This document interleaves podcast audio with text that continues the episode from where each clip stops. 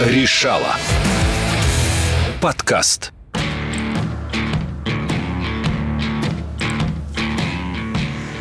Сегодня на мой личный аккаунт пришло письмо следующего содержания. Влад, привет. У меня украли кошелек и все карты, и деньги. Кинь, пожалуйста, 3000 на карту моего приятеля, номер соответствующий. Пожалуйста, очень прошу. И тысячу воздушных поцелуев. Сообщение пришло от моей коллеги Кати. И, в общем-то, я бы сразу бы это сделал, потому что сам не скупердяй, да и вообще джентльменом быть никто не запрещал. Если бы не одно «но». С Катей мы виделись пару часов назад.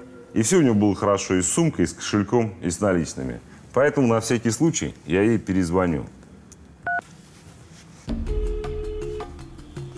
Да, привет. Катюш, привет еще раз. Что там у тебя случилось э, с сумкой, с кошельком, с картами?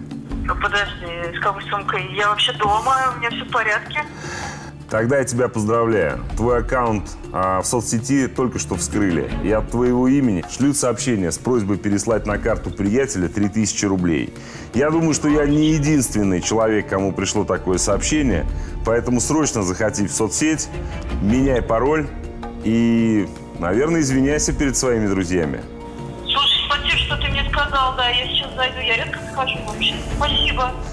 Все, пока. Ставь сложный пароль. Вот такая вот история. Я думаю, что бизнес этот а, процветает и никогда и никуда не денется.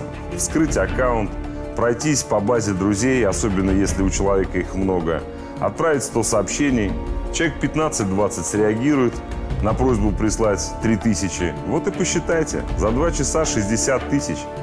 Потом эту карту можно обналичить и выбросить, найти другого алкаша и на него оформить еще одну карту.